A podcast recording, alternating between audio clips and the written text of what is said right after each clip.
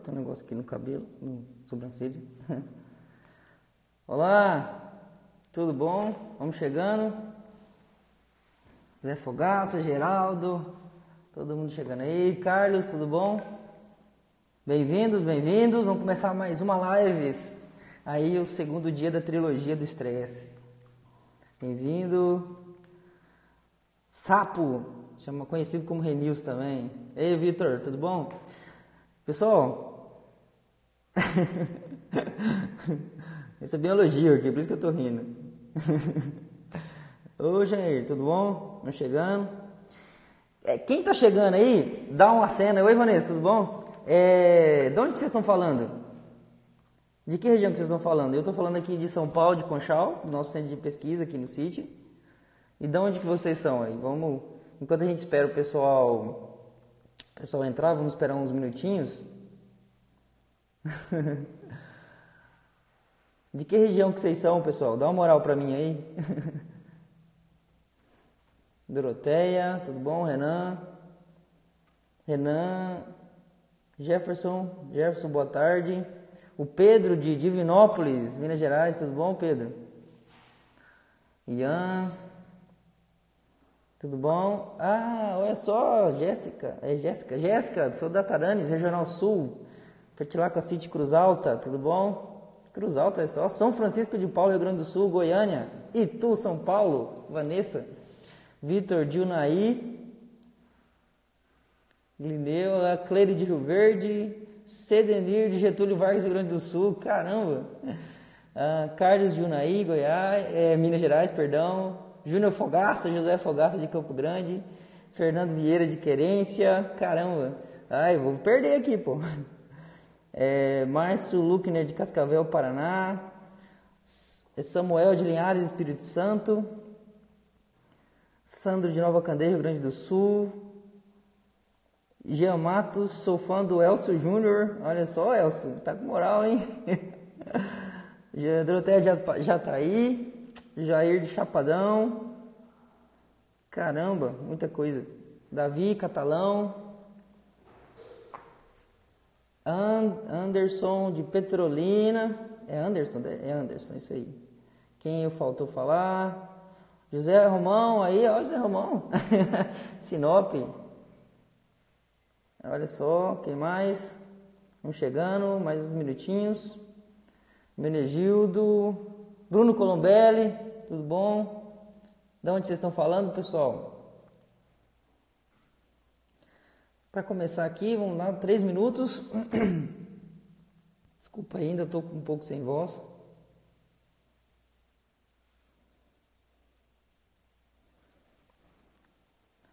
Boa tarde, boa tarde. Bom, vamos lá. Hoje a gente está no segundo dia da live, né? Da nossa live aí, da trilogia do estresse. Começou ontem a gente falando de manejo de estresse, é, voltado mais para solo. A gente conversou ontem com a Doroteia e com o Eduardo.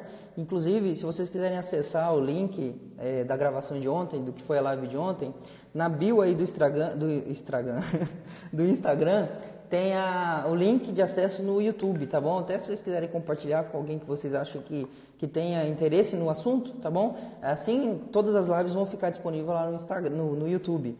É, é, importante vocês assinarem lá o YouTube, é, para se inscreverem, né, perdão, para receber as notificações. A gente vai estar tá fazendo com constância vários vídeos assim, técnicos voltados, conforme vocês forem mandando demanda também, tá? É muito importante que vocês digam para que rumo que é mais interessante levar a conversa.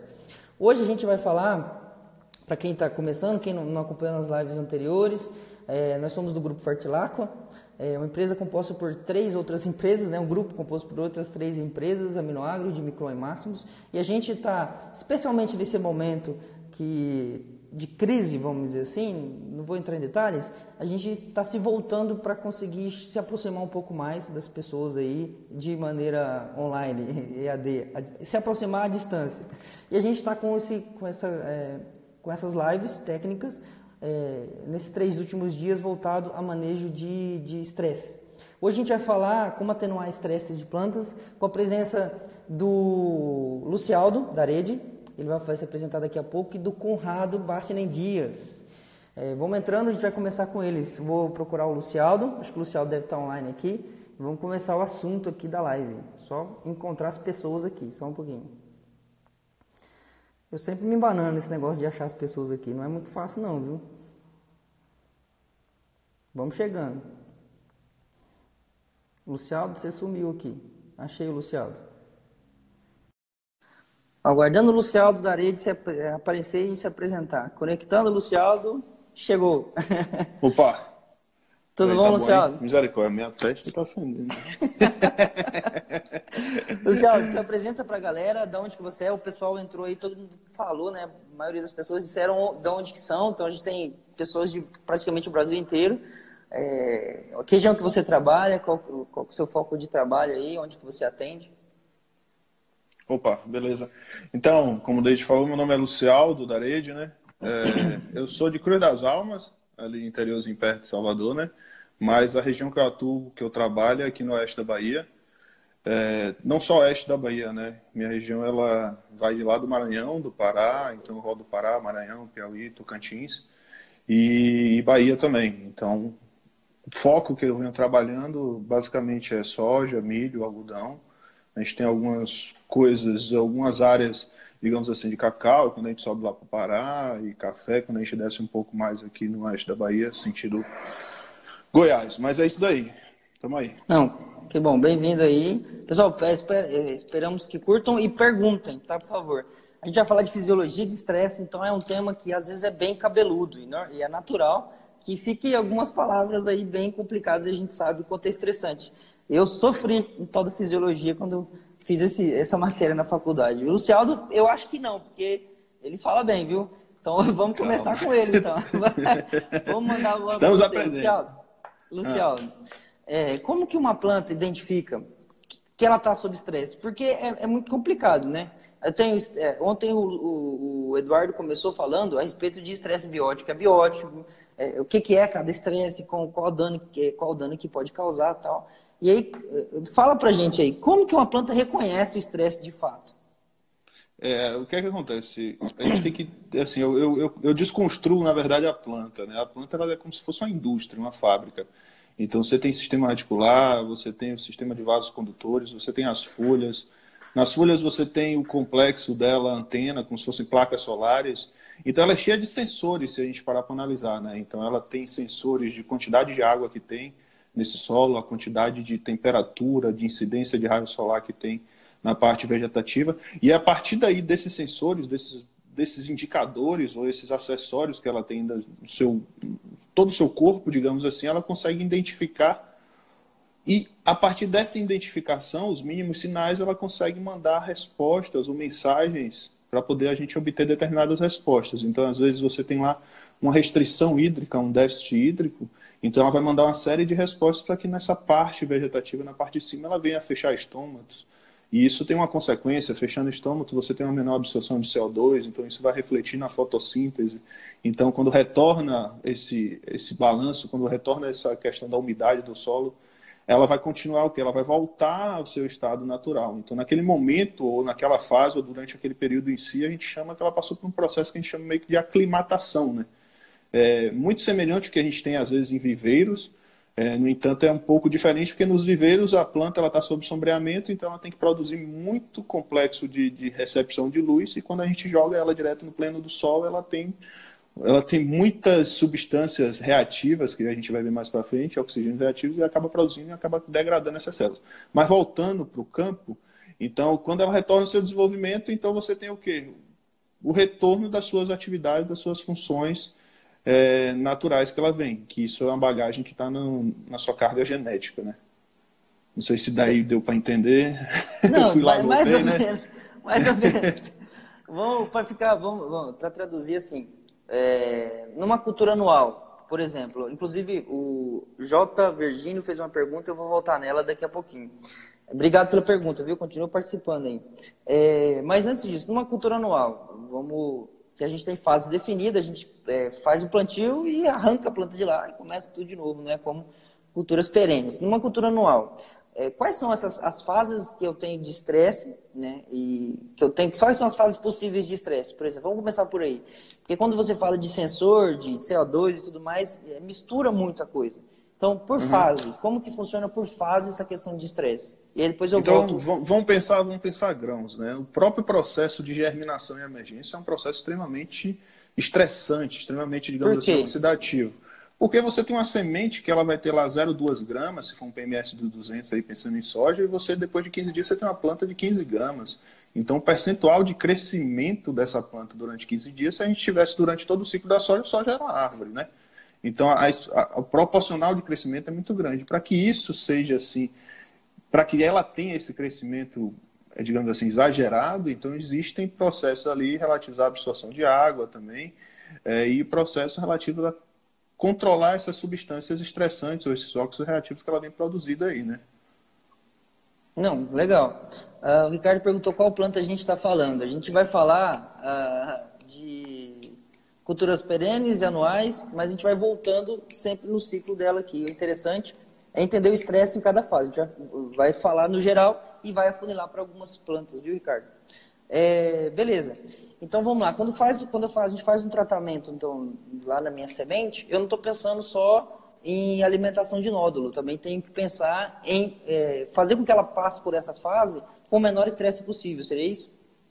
É exatamente o processo de, de absorção de água e redistribuição, redirecionamento para o embrião daquilo que ela tem de reserva é um processo extremamente degradativo ali, né? Então ela tem que dividir, expandir, dividir, expandir. Então, é um processo extremamente, digamos assim, abrupto, né? Abrupto. Então, desse processo, a gente tem que tentar facilitar e fazer com que ela seja mais eficiente. Então, muitas dessas vezes a gente tem que lidar com essas substâncias às vezes, reativas que ela produz. Não necessariamente as substâncias reativas são negativas, porque a partir delas você consegue desencadear alguns efeitos, como por exemplo de indução, o efeito de aclimatação sistêmica adquirida. Né? Então você consegue fazer que essa planta ela entenda que está passando por determinado estresse e daí ela venha a produção de determinados metabólitos ou proteínas ou outras substâncias para que combata ele, né?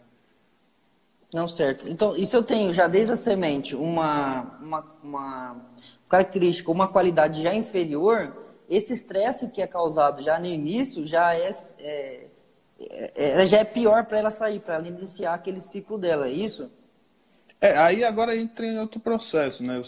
A qualidade dessa semente, aí que vai influenciar em vigor é, dessa semente, vigor dessa, dessa planta daí.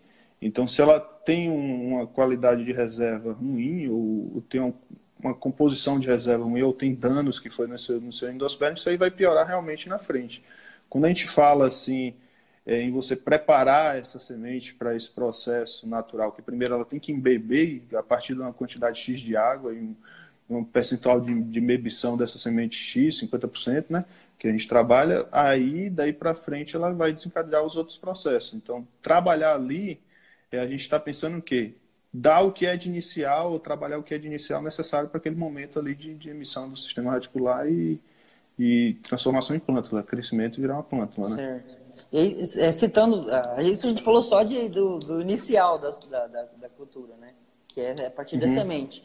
Mas a gente tem outras fases. Então, eu tenho, eu tenho no caso de cultura bem estabelecida, como é culturas anuais, como soja, por exemplo, a gente tem fases que tem queda de resistência natural. E isso aí é uma, é, necessariamente, é uma, é uma, uma provocação do estresse no ciclo dessa cultura, na cultura diretamente. Quais são essas fases aí? Assim, durante só a gente tem várias. Na verdade, ela passa sob estresse todo o ciclo, né? É, se ainda mais pegar veranicos ou excesso de chuva, todos eles causam estresse na planta, no desenvolvimento da cultura. Hoje a gente tem estresse causados por um, por um manejo, entrada química de determinado produto ali que você também dá um, trava essa planta, né? inibe determinadas rotas dentro dela e produção de aminoácidos ou produção de substâncias de, de, de defesa que faz com que dê uma travada realmente nela. Então, quanto outros momentos que são cruciais no processo de estresse dela, então quanto florescimento, quanto lá enchimento de grão, então assim, depende de fase a fase como você vai trabalhar essa planta, como é a questão ambiental que também está envolvida ali, para poder você atenuar o impacto muitas vezes do, do ambiente ali que está influenciando, ou preparar ela para uma possibilidade de um impacto do ambiente que vem para frente, né? Tá, é é fato que eu tenho é, naturalmente fase de queda de, de resistência, ou seja, de defesa natural, ou, e com isso, isso provoca muito estresse, essa mudança de fase. Né? Sair de uma fase vegetativa para uma, uma, fase reprodutiva, isso naturalmente muda todo o meu ciclo hormonal, meu, meu fluxo de carboidrato, o meu dreno muda, né? Fonte de dreno e tudo mais. Isso causa muito estresse. Estresse em que sentido? Em demandar muita energia para um processo só. Então a planta fica focada em um processo só, né? Teoricamente, é claro que ela tem que se manter viva, mas ela fica focada em um processo só, em florescer, perpetuar a sua espécie, e aí isso daí cai, cai a resistência dela em outros, eh, em outras, em outras frentes, né? Que seria a resistência de defesa de patógeno, que é um tema que a gente vai falar mais para frente aí em uma próxima live. Acho que é até por isso que a gente usa o maior, é, o fungicida mais potente exatamente na fase de florescimento. Seria nesse caminho aí, Luciano? Exatamente, é nesse caminho aí. Então a gente tem que se atentar, na verdade, a entender a fisiologia da planta em si, onde é que ela vai sofrer mais, onde é que é crítico que ela sofra mais, né?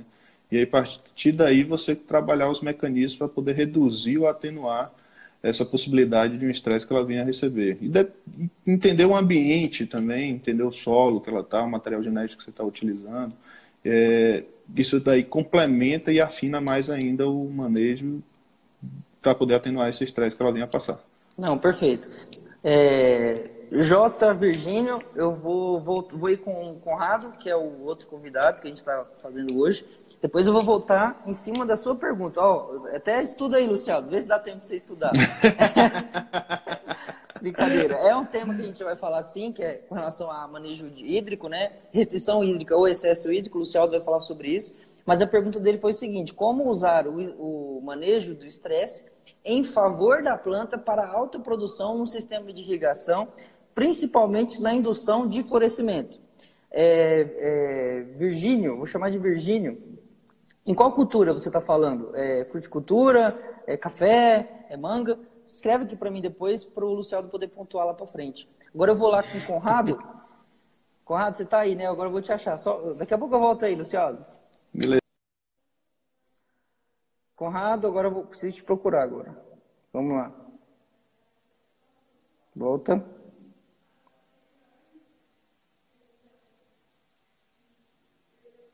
Conrado Bastidem Dias. Ah, Virgínio, valeu. Melão, melancia. Viu, Luciano? É melão e melancia. Então acho que a gente está com o cara certo. É isso aqui que vai responder agora. oh, Fala, meu amigo. Vamos lá, bem-vindo aí. Estamos, já estamos com 17 minutos da live. Agora, só se apresenta para o pessoal, de onde que você é, com quais culturas você trabalha, que a, vai, vai, começar com uma pergunta já do, do, do de quem está assistindo a gente aí. Vai lá. Ah, a bola já veio quicando, hein?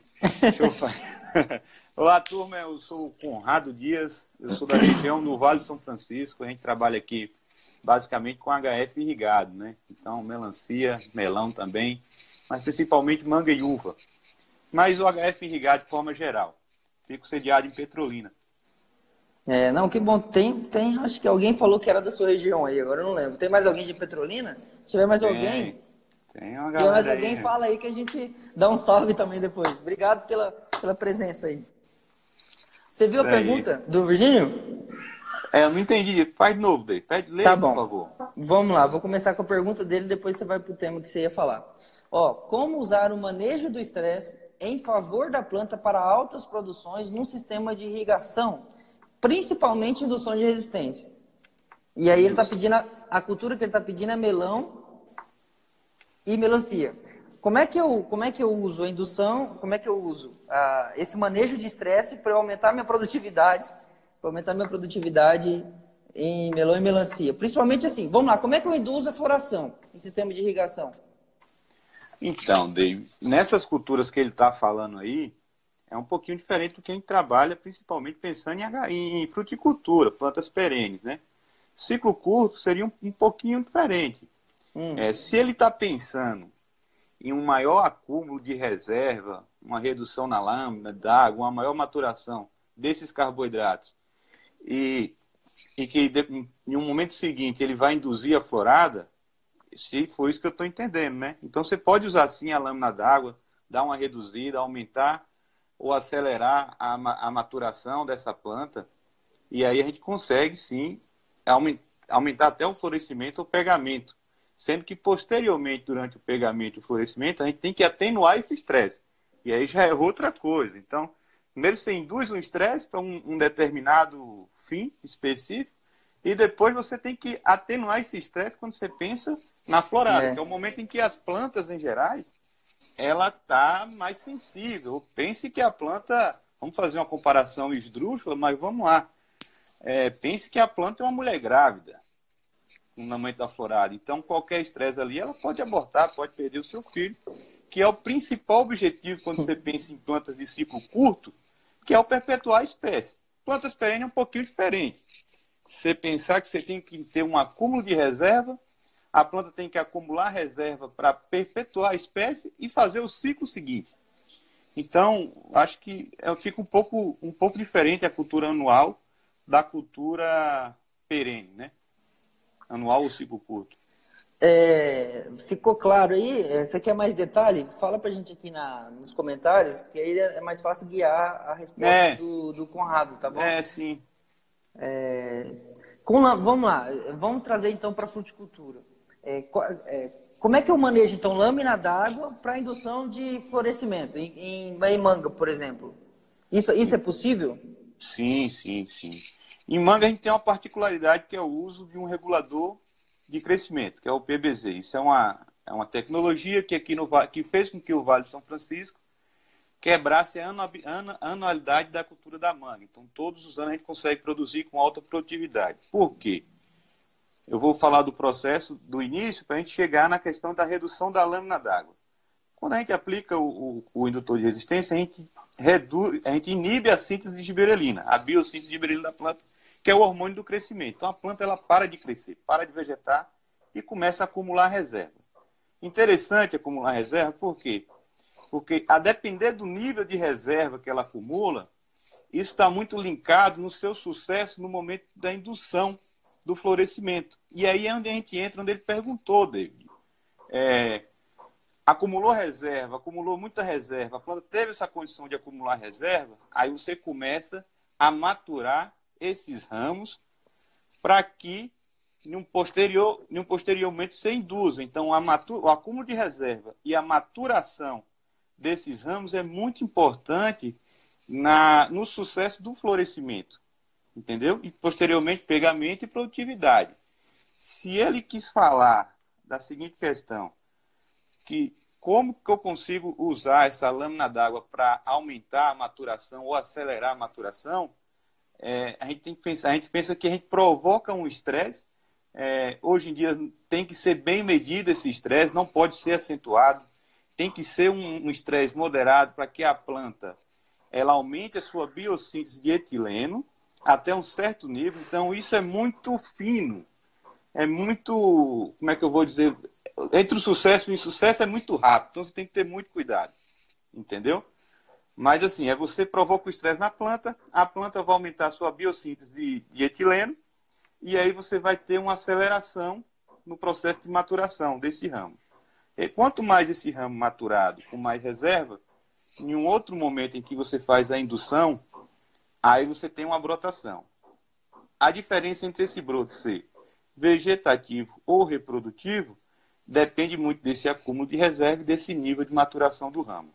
Não sei se eu consegui é, responder ele. Porém, se a gente errar ou atenuar demais esse estresse, ou acentuar demais esse estresse, temos ferramentas.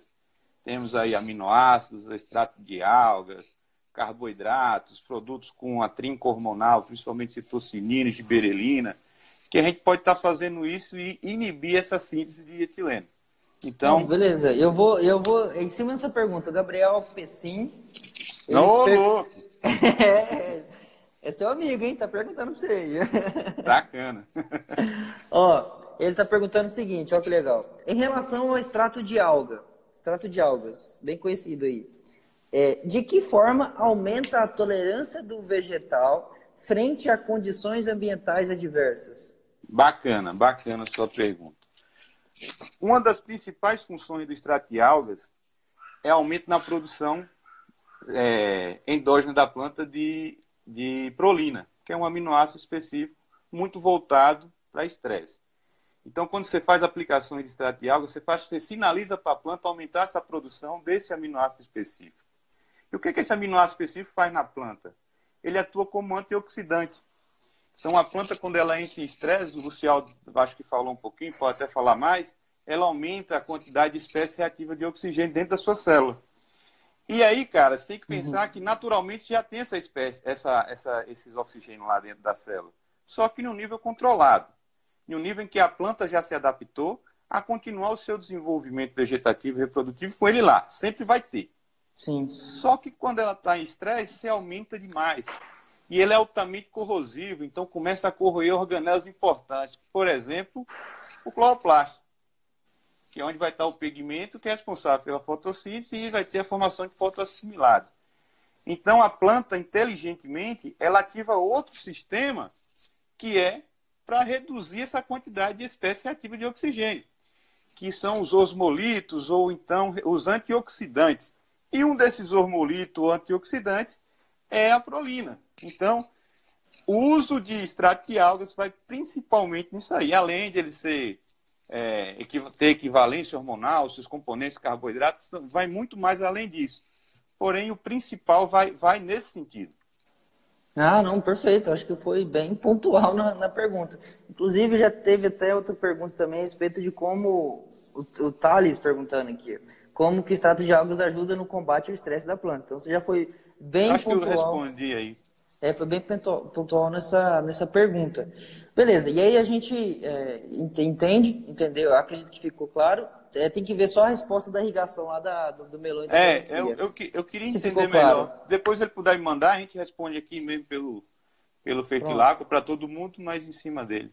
Tá, perfeito. É, se puder detalhar melhor, tá bom? Manda aí, ou manda direto pro, aqui no, no direct da Fertilaco, é, para ver se ficou claro. Uh, não, o, a gente está falando do. Deixa eu voltar ali. O Thales disse que respondeu, foi do extrato de algas, mas do Virgínio, se eu não me engano. Ah, foi a pergunta da irrigação para o melão para melancia. Deixa eu achar aqui o nome dele. Virgínio, J. Virgínio. Oh, é, não, sei se, não sei se ficou claro para você, a gente trouxe o exemplo da cultura da manga, que é uma cultura que a gente já tem mais esse controle. No caso de melão e melancia, é bem, é, vai bem pontuado o que o Conrado falou. Entre o sucesso e o insucesso é uma linha bem tênue. Então, tem que saber o momento certo de cortar a irrigação, por exemplo, ou vir trazendo essa planta vegetando o suficiente. Então, eu tenho que saber qual é o nível vegetativo que eu quero, por exemplo. Justamente. É, para deixar mais clara a resposta. Ah, para eu produzir 700 toneladas de melão, estou dando um exemplo, eu tenho que ter, eu tenho que ter, é, sei lá, 2 mil metros de área foliar, por exemplo. 2 mil metros quadrados de área foliar. E aí eu faço o efeito é, é, retroativo. Então eu vou ter que fazer essa planta vegetar até atingir os meus 2 mil metros de área foliar. E aí eu faço, eu provoco esse estresse nessa planta para que toda aquela produção que eu tenho, é, que são elementos fotovoltaicos, como o Lucialdo disse, consiga pegar aquela energia para jogar para a minha produtividade. E não é só com manejo de irrigação que é possível, né? como é feito com a manga. Então é feito manejo de irrigação associado a reguladores hormonais agressivos, com dose muito pequena, que causa aquele efeito. E depois de fazer esse travamento, que eu vou querer que você fale um pouco mais detalhado desse travamento em manga especificamente, eu ainda tenho que fazer uma, algo para atenuar, que é o que você falou, extrato de algas, aminoácidos, é, carboidrato, entrada de carboidrato, nu, é, é, nutrientes específicos em fases específicas também. É mais ou menos nesse rumo. Mas, Virgínio, se quiser é, perguntar novamente, ou se não ficou claro a explicação do, do, do Conrado, só mandar no direct para a gente, tá bom? Não sei se respondeu aqui, estou olhando. Beleza. Vou voltar lá com Olha só. é, chegou uma pergunta aqui, não vai dar para voltar. Luciano, segura aí. Ó, o Samuel, está lendo aí a pergunta? Tô, tô sim. Samuel Vitor Brito Souza. Ele está perguntando aqui, ele é de Linhares, Espírito Santo. Ele está perguntando assim, ó, como reduzir, meu, mais uma, como reduzir a bianualidade no café Conilon com aminoácido? É primeiro, vamos, vamos separar. É possível reduzir a bianualidade do café. No caso, ele está falando é, de café bianual, é típico de arábica. Então, mas tem os outros também, mas mais forte em arábica. Mas vamos lá, é possível reduzir a bianualidade do café. Primeiro, primeira pergunta. E segunda pergunta é: com aminoácidos somente é possível fazer isso? Né, cara. Se é possível, eu acredito que sim, cara. É, a gente conseguiu em Manga, essa região onde eu fico aqui, ela tem um nível de aquisição de tecnologia fantástico. Então, é, eu rodo quase que o Brasil todo hoje na minha função de coordenador de desenvolvimento e são poucas regiões que têm o mesmo nível de aquisição de tecnologia. Não vou dizer de conhecimento específico, mas de aquisição e tecnologia. Isso é um ponto. Você perguntou se é possível. Eu acredito que sim. Eu acredito que vamos conseguir isso e com o tempo vamos, vamos chegar nisso sim. Com o uso de aminoácidos, cara, não vai ser só uso de aminoácidos. Mas se você pensar o seguinte, que quando você atenua o estresse, ou você evita o estresse, você reduz o gasto energético, você reduz o gasto da planta com carboidrato, que esse carboidrato pode estar sendo usado para a construção, para a produção do fruto, e que quanto mais eficiente você for no uso desses carboidratos, se você tiver uma poupança de carboidrato pensando no ciclo seguinte, aí você consegue reduzir a bioanualidade. Só que não é só o aminoácido, né? Você vai ter que ter o que é que fazem aqui? Eu vou, vou, vou só comentar o que é que fazem aqui. Antes da poda ou da colheita, os produtores mais tecnificados, que já têm um conceito pronto, e de, de altas produtividades todos os anos, eles fazem adubações específicas pensando no estresse em que a planta vai passar na poda e na colheita. Para quê? Tem que fazer uma conta. A planta ela tem que ter reserva para ser gasta no estresse na, da poda e na colheita e reserva o suficiente para o ciclo seguinte. Entendeu? Então é uma poupança. Você tem que ter pelo menos um ano à frente de reserva para que você mantenha o seu ano de reserva. E quanto mais você atenuar ou evitar estresse da planta, seja com o uso de aminoácidos, extrato de água, todas essas tecnologias que tem hoje no mercado, quanto mais vezes você entrar e entrar no momento certo, com o que é específico, com o que é específico para cada fase, você vai conseguir, vai conseguir reduzir esse gasto energético. Gasto energético quer dizer reduzir o gasto de carboidratos que futuramente seriam em, é, alocados para os frutos e tentando garantir a próxima safra. Acho que tem, a gente tem que pensar no, numa balança e numa poupança, na verdade. É fazer essa safra com reserva suficiente para a próxima safra e fazer com que a planta ela seja o mais eficiente possível hum. dentro do seu ciclo. Perfeito, acho que foi bem na linha. Tá vindo muita pergunta, vou ficando aqui com você. O Breno, ele está perguntando a respeito de quais ferramentas. O Breno Fellner, esse você conhece. É... Esse é meu, esse é meu. é, Breno Fellner, ele está perguntando, boa tarde, Conrado. Fala boa tarde aí, doutor. Boa tarde, Brenão. Aí, quais as ferramentas podem ser utilizadas para atrasar o ponto de maturação de algumas culturas, como café conilão, nesse cenário de incerteza, por conta da colheita manual? Então vamos contextualizar. Bom, não precisa contextualizar, né? Todo mundo sabe Top. o que está acontecendo, ninguém está conseguindo executar trabalho. Então pensa numa colheita manual que eu tenho que ter muita gente. E aí, ele, ele, aí agora você pensa para responder essa pergunta: como que eu faço para atrasar esse ponto de maturação para eu não perder qualidade nesse café aí? Porque não vai, não vai dar para colher na, na, no momento certo. Top, Breno. Excelente sua pergunta, cara. É, vamos pensar dois pontos. Primeiro, esse ramo ele já está todo frutificado, está vindo flor, está vindo flor, fruto pequeno, fruto grande, fruto bem maduro, fruto avançado, fruto caindo. Se ainda está vindo flor e essa flor que tem lá para trás ainda é economicamente interessante, aí a gente tem duas, uma ferramenta para usar. Produtos que vão promover essa trinca hormonal aí na planta, de, de biossíntese de citocinina, giberelina e auxina. Por quê? Porque ela vai evitar o, o crescimento da biossíntese de, de etileno e de ácido abscísico, que é o que faz com que acelere a maturação do fruto. Esse é um ponto que você consegue atenuar. Outro ponto é o uso de talvez cobalto. O David pode até me ajudar muito nisso, né, David? Acho que você tem uma boa experiência nessa questão nutricional aí. O cobalto também ele vai entrar ali bloqueando a síntese do. vai ajudar a bloquear a síntese da, da, da do etileno. Então, produtos aí à base de extrato de algas, tenham cobalto, alguma coisa do tipo, acho que vai ajudar bastante. Outro ponto é que se você tiver só fruta, só fruto já formado, a planta não vai passar mais por um processo de queda de frutos fisiológico, então você pode investir em produtos que, que vão sinalizar para a planta vegetar. É, hormônio, o hormônio de crescimento. Entendeu? Porque aí a planta vai sinalizar para vegetar, ela vai cortar essa biossíntese aí, ou vai atenuar ou reduzir do etileno e, e vai atrasar ao máximo a, a, a maturação desse fruto. Tá, em resumo, eu tenho que nesse momento fazer com que a planta volte ao, foco dela para o vegetativo. Justamente, David. Obrigado, é obrigado. então, Não, mas, aí, é que... aí, mas aí tem uma coisa interessante, David, porque se ele tiver hum. flor lá atrás, como o café, você tem vários, né? Vários casos no, mesmo, no mesmo ramo. E se essa quantidade uhum. de flor for interessante, se você investe no vegetativo, a planta ela vai abortar essas flores. Essas flores. Uhum. Entendeu? Não, então é, é, a linha tênue. Eu tenho que saber como que eu vou entrar. Você tem que, você tem que ter. Então, que não dá para entrar, por exemplo, com a dose cavalar de nitrogênio, não dá para entrar com, sei lá, 100 litros de aminoácido, sem saber qual, qual, qual a fonte adequada, qual o posicionamento adequado para fazer isso. É possível? Dá para fazer. Só que eu tenho que fazer essa planta olhar para o meu vegetativo. É isso? Ah, isso, justamente. Nesse momento eu já estou com os frutos verdes. Então, Breno, é, o uso de aminoácidos e estímulo vegetativo vai muito bem, com certeza vai atrasar essa Ah, já está com fruto pego, já já está pego, fruto, é. não tem flor lá. Tá. Não, Breno, vai aí, uma fonte de cobalto também vai lhe ajudar bastante. Eu acho que a linha pode ser essa daí também. E é interessante, e é interessante que o David falou que nesse momento de coronavírus aí, o pessoal está tendo dificuldade, como o David falou, de juntar o pessoal para colher. Eu acho que foi mais nesse sentido aí que ele falou. Não, show de bola.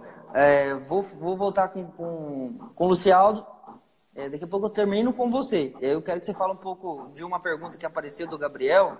Ah. Gabriel MS Boza. Não sei se esse é o nome certo, tá bom? Mas ele tá falando assim, ó, é, como é que eu faço aqui com a podridão da manga, antes de acabar a florada? Mas aí eu vou precisar que você responda depois que a gente voltar com você.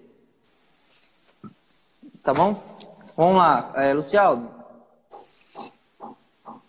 Olha só, mais um aqui. Vamos lá, vou. Tomate. Tá vendo? Você tá conseguindo ver os comentários aí, Conrado? Tô vendo aí, eu conheço. Então, o Edmar. Você vai também responder essa pergunta do Edmar. Vou lá pro Lucialdo. Só um pouquinho. Vai lá. Lucialdo Darede, esteja postos aí eu te achar. Vamos achar o doutor. Doutor Lucialdo. Pessoal participando bem, viu? Obrigado aí. Não se esqueçam que é, se você quiser ver essa live depois, ela vai ficar disponível lá no YouTube. Se inscreva lá que você vai ser notificado, tá bom? O link do YouTube tá no tá na bio. Vamos lá, Oi. Luciano Zarede. Muito interessante a conversa e sempre uma pergunta vai puxando a outra. Então, deixa eu Exato. sair um pouco da área de fruticultura, vou voltar um pouco mais para a área agora de grãos. E eu queria que você falasse coisas que acontecem do dia a dia, que eu vou te dar exemplo, que é como é que eu atenuo estresse de fito, que eu anotei aqui, é fitotoxidez no geral, né? queimou minha folha. Como é, que, como é que funciona o processo como é que eu atenuo? Como é que eu, funciona o processo como é que eu atenuo com relação a glifosato, que, tá, que já é bem comum. Então, acredito que, que é bem comum ouvir essa questão do estresse do glifosato, como atenuar. E, por último, com relação à chuva. A gente tá, é, tem algumas regiões do país aí que, que sofreram muita, muita, muita pressão no sentido de muita chuva tempo nublado, é, pouco, é, é, solos encharcados, e aí eu tenho que pouca oxigenação no meu, no meu solo. Como é que eu atenuo esse negócio aí? Como é que funciona o processo e como é que atenuo esse negócio? Ó, aí é uma série de três perguntas aí que você colocou em questão, né? Você vira, então, 10 assim, minutos. É. Essa questão do, do, da questão do glifosato, isso é um ponto que é extremamente batido, né? É um manejo que é necessário, uma técnica que é utilizada dentro do manejo que é necessária, né? E daí realmente ela causa um processo de inibição de algumas rotas dentro da planta. O, interessante em trabalhar ali é o que veio se trabalhando há muito tempo foi essa questão do manganês. O manganês ele tem uma uma, digamos assim, na clorofila ele se intersubstitui pelo, pelo magnésio. Então você tem um teor de verde na folha que demonstra um retorno da planta. Está mais verde, tem aquela noção de que está mais sadia o que retornou seu desenvolvimento. No entanto, ainda algumas rotas de produção de alguns metabólitos primários e secundários, tanto para a defesa quanto aminoácidos promotores de desenvolvimento, eles são impedidos, né, quando você analisa isso daí. Isso não é eu que estou falando, existem trabalhos já científicos mostrando isso daí, tem um trabalho do Yamada, que é o que comprova muito bem isso daí, então está amplamente divulgado. Não, não tem nenhum segredo disso aí, não. É, ideia, isso aí não é um segredo. O processo bate, aí... Isso, o processo, como é que eu atenuo? É isso que, que É, o processo daí é o quê? Você tem que acelerar esse processo de exudação dessas substâncias ah, que vão tá, causar toxicidade dentro da planta. Com manganês resolve você... o problema. Hã? Só não, manganês somente não resolve o problema. Tem que ser o manganês combinado com substâncias orgânicas. E eu fazer aí a gente tem aminoácidos. mata a questão, ou fazer antes ou fazer depois. Hoje. Essa aplicação aí. É, a recomendação, se não me engano, a recomendação do Ministério fala fazer separado, né? Mas hoje, em função do operacional, que é usual, faz-se junto daí. Então, Qual você é fazer ideal? junto. O ideal é separado, né? pensando na absorção de cada elemento e no efeito, mas hoje a gente faz, pensando no operacional, a gente faz junto, né? Que existem pHs diferentes para absorção de cada um dos elementos quando a gente faz essas aplicações foliares, né? Então, determinado elemento ele é melhor absorvido em determinado pH. Então, isso existe, né? E quando a gente trabalha ali glifosato, a gente amarra muito desses elementos no pH específico, né? Mas isso é outro duas, assunto daí. É, não, duas coisas. Então, eu tenho ali... Uh, o melhor seria fazer depois, é isso? É, sim, sim. Fazer depois da aplicação, que eu vou, eu vou provocar é, o retorno de uma rota de oxidação, é, de, de, eliminar essas questões de oxidativas. E até eu peço para você, qual é o exemplo que você dá na questão oxidativa, quando eu uso mais ferramentas, por exemplo, o aminoácido, né? É, hoje o aminoácido ele é uma alternativa de fonte pronta. Na verdade, o aminoácido ele vai desencadear é, ele vai desencadear processos fisiológicos, ele vai ativar processos fisiológicos, ele é um ativador, né?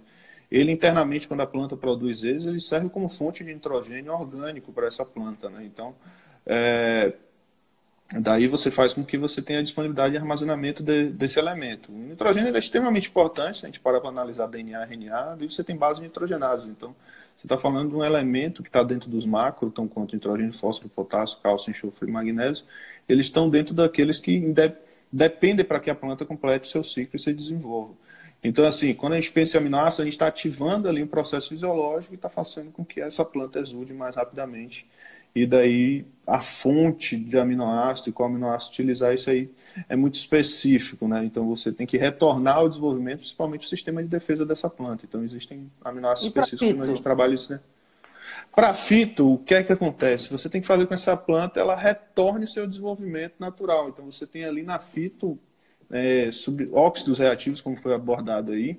E quando a gente fala assim, óxidos reativos, espécies reativas de oxigênio, a gente está falando de produção interna de é, H2O2, peróxido de hidrogênio, que é nada mais do que a água oxigenada. Então, imagine, utiliza a água oxigenada para poder estar tá clareando pelo na pele, digamos assim, uhum. esses pelos. Imagine dentro da planta o quanto de dano ela causa. É, mas daí, a planta ela necessita que sejam produzidas essas substâncias. Os, as espécies reativas de oxigênio elas não são maléficas por um todo. Porque o processo de identificar um déficit hídrico, você produz ali espécies reativas e aí você vai fazer com que ela se locomove essas espécies, em média a gente tem 8,4 centímetros por minuto essas espécies reativas se locomovem dentro da planta, isso é um dado que muito, tem alguns livros de fisiologia como o TEIS aborda muito, e aí você consegue desencadear os processos de fechamento de estômago, e daí em sequência, entendeu? Não, entendi. Basicamente é o seguinte, eu tenho os meus sinalizadores que Sim. desencadeiam o processo. Então lá, deu estresse, eu vou lá e, e, e acontece uma reação, no caso de, de aparece água oxigenada, a minha planta entende que ela precisa atenuar aquele estresse naturalmente. Isso quando é natural. Ela sinaliza se ela tem carga suficiente, energia suficiente para atenuar, beleza, ela consegue se reagir e vai para frente.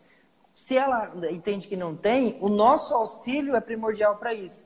E aí, por exemplo, quando eu trago para uma questão anual, de culturas anuais, como é soja, a gente fez uma soja, né, a gente, né, a humanidade aí, fez uma soja eh, menor, um porte menor, com uma, com uma velocidade mais rápida de produtividade. Só que ela, ele melhorou em produtividade, um porte melhor para ficar para colher, mas com isso ela perde em muitos outros fatores. Um deles é essa recuperação de estresse. Primeiro pelo tempo, né? Eu tinha 150 dias, hoje eu tenho 100, 110, 105 dias. Uhum. se eu uhum. ficar um dia com estresse, com minha folha com fito, eu perco muito. E isso é importante da ação que a gente vai fazer para retornar ela desse estresse o mais rápido possível.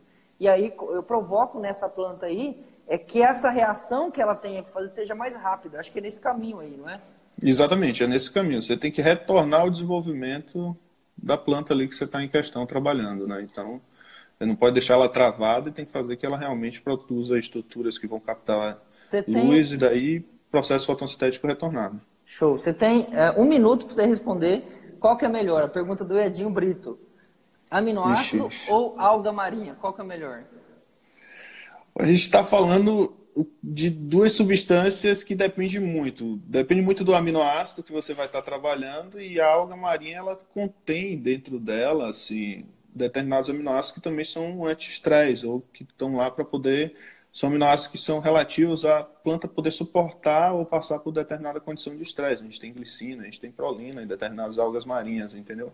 E aí, aminoácido, quando a gente vem para esse ponto, se você estiver trabalhando aminoácido também nesse segmento, glicina, prolina, é, glicina betaína, né? Então você também vai estar trabalhando essa questão do estresse. Então vai depender muito de qual tecnologia ali você está utilizando. Se puder combinar as duas, é o que eu vejo que é mais ideal. Você ter ali precursores hormonais que são promotores de desenvolvimento, como o Conrado falou, oxina, gibberelina, citocimina, né? Você tem precursores deles e aminoácidos específicos para poder estar tá mitigando Show de bola. esse efeito. Deixa eu, deixa eu só fazer os comentários, a gente está quase finalizando a live.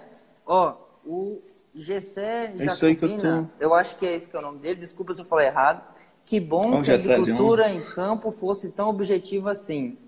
Não entendi, é, que não é fácil, eu acho que é isso que ele quer dizer, não é tão objetivo.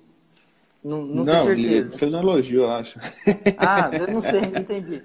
O Paulo está perguntando, o PH Agro 01 perguntou é, quanto se perde quando se faz os dois juntos. Eu acho que ele está perguntando do glifosato e manganês. Calma aí. O Renilson, Larissa e Renilson. Ô Renilson, Renilson, cara. Eu conheço esse camarada, é o sapo. Só manganês, só manganês ou junto com um aminoácido? Tem outra pergunta. Tem produto que é compatível com glifosato ou não? Beleza. Ah, tem que quantificar isso, que, é, seria a perda né, de um de outro. O Murilo. Na cultura da soja, repara-se em campo, é, a campo que algumas moléculas de glifosato são mais agressivas à cultura que outras. Qual seria a melhor, devido a molécula ser basicamente a mesma? É, não, tem, é, é não vamos entrar nessa, nesse posicionamento de produto químico, viu? A gente realmente não, não se posiciona com relação a isso aí, qual seria a molécula. Acho que é isso que ele está perguntando. Qual glifosato ou qual marca de glifosato é mais eficiente? O interessante é, é qual ferramenta que você tem na mão, qual que você tem disponível. É, às vezes você não tem, sei lá, o glifosato que você gosta de usar, que você está acostumado a usar. É, mas entender qual ferramenta que você tem na mão e quais as ferramentas que eu também tenho na mão caso aconteça algum problema. Então, independente, a gente sabe que ano após ano a gente tem um tipo de um glifosato que era comum é, reagir de uma forma, no, no, ano seguinte já não reage mais daquela forma. O motivo, enfim, deve ter motivo é, o, o, que aconteceu, mas isso é fato. O importante é o que, que eu tenho na minha mão para me resguardar caso aconteça algum problema. É nesse caminho aí. Uh, pessoal, a gente está terminando. Se eu não terminar, uh, o Instagram, o Instagram ele corta sozinho. Eu tenho que finalizar com o Conrado. Nós vamos segurar essas perguntas aqui, o Lucialdo vai anotar elas e vai responder aqui na Fertilacqua mesmo, tá bom? Aqui no, no Instagram da Fertilacqua. Se ele não conseguir responder todas ainda essa semana, ele, a gente vai fazer uma outra live é, é, é, pontuando exatamente essas perguntas, tá bom? Senão a gente não consegue terminar aqui, eu vou cortar o vídeo aqui, não vou conseguir voltar com o Conrado, tá bom? Beleza, pessoal? Desculpa aí, não vou conseguir responder todas. Vou voltar com o Conrado agora. Se despede aí, Lucialdo. Obrigado por ficar até aqui. Vamos lá? Não, essas perguntas elas vão ficar aí, né? Então uhum. eu vou pegar elas e a gente vai respondendo uma a uma, desde lá do início também, logo quando eu entrei. Então tem algumas perguntas que foram feitas lá. Uhum. É, e daí eu estou à disposição. É, hoje o Grupo Fertilaco ele é, ele é especialista na área de nutrição e fisiologia, então a gente está trabalhando aí com diversas culturas. E estamos aí. Isso aqui vai se tornar um tanto constante, né, David? A gente vai estar tá sempre aqui com lives e postando vídeos daí. Então, estou uhum. à disposição, muito obrigado e até a próxima. Vamos lá, obrigado. Até mais. Vamos voltar para o Conrado agora. Pessoal, enquanto eu vou procurar o Conrado, é, eu queria saber de vocês se esse horário que a gente está fazendo a live está ok, ou se vocês preferem um outro horário, tá bom? A gente precisa avaliar qual que é mais interessante que fica mais fácil para tanto assistir quanto participar. E se esse outro horário aí, qual que seria esse outro horário? Tipo, pode colocar só o, o, o horário ali, tá? Ah, melhor 17, 18, 22, meia-noite. Qualquer hora que vocês colocarem aí, que o, o Conrado mesmo ele gosta de fazer live só meia-noite, né, Conrado? Ô, louco, tá doido? Ó, para finalizar, Conrado, uh, não sei se ficou alguma questão para trás, já antecipo que a gente vai responder todas, tá bom? Pode é. ser que. Pode ser. Ah, valeu, Edinho, às 19, legal. 16, Isnaldo. Ok, vamos anotando aqui. Vanessa, você está vendo a live aí, vai anotando, por favor, depois, é, é, os horários que são mais interessantes, caso esse não seja interessante. É... Ô, louco aí, ó. Vamos lá. Conrado, vamos finalizar. A gente está com 10 minutos, eu tenho que terminar com 9 minutos, na verdade. Ficou a questão lá da podridão da, da manga, que foi perguntada pelo Gabriel. Gabriel é MS Bosa. Eu não sei se é assim que fala o teu nome, me desculpa se eu falei errado. É o Gabriel é... Bosa. Ah, conhece? Pronto, tá bom. Então vai lá, fala da podridão da manga que ele perguntou. É, e com, um resumo, a síntese aí do manejo que eu faço, o melhor manejo para a cultura da, da manga aí com relação ao estresse, que é natural. Eu provoco estresse na cultura depois eu tiro ela do estresse de novo, provoco outra vez, retiro. E eu tenho um, uma redução da bianualidade e uma alta produtividade com qualidade sempre, né? A, a podridão da manga, David, eu não estou entendendo se é a doença ou se é um, um processo fisiológico, um, um distúrbio Vai lá, fisiológico. Gabriel, responde aí. É, é, é, doença ou distúrbio fisiológico? O que, que você está falando? Da podridão da manga. É, Gabriel o que seria essa podridão da manga?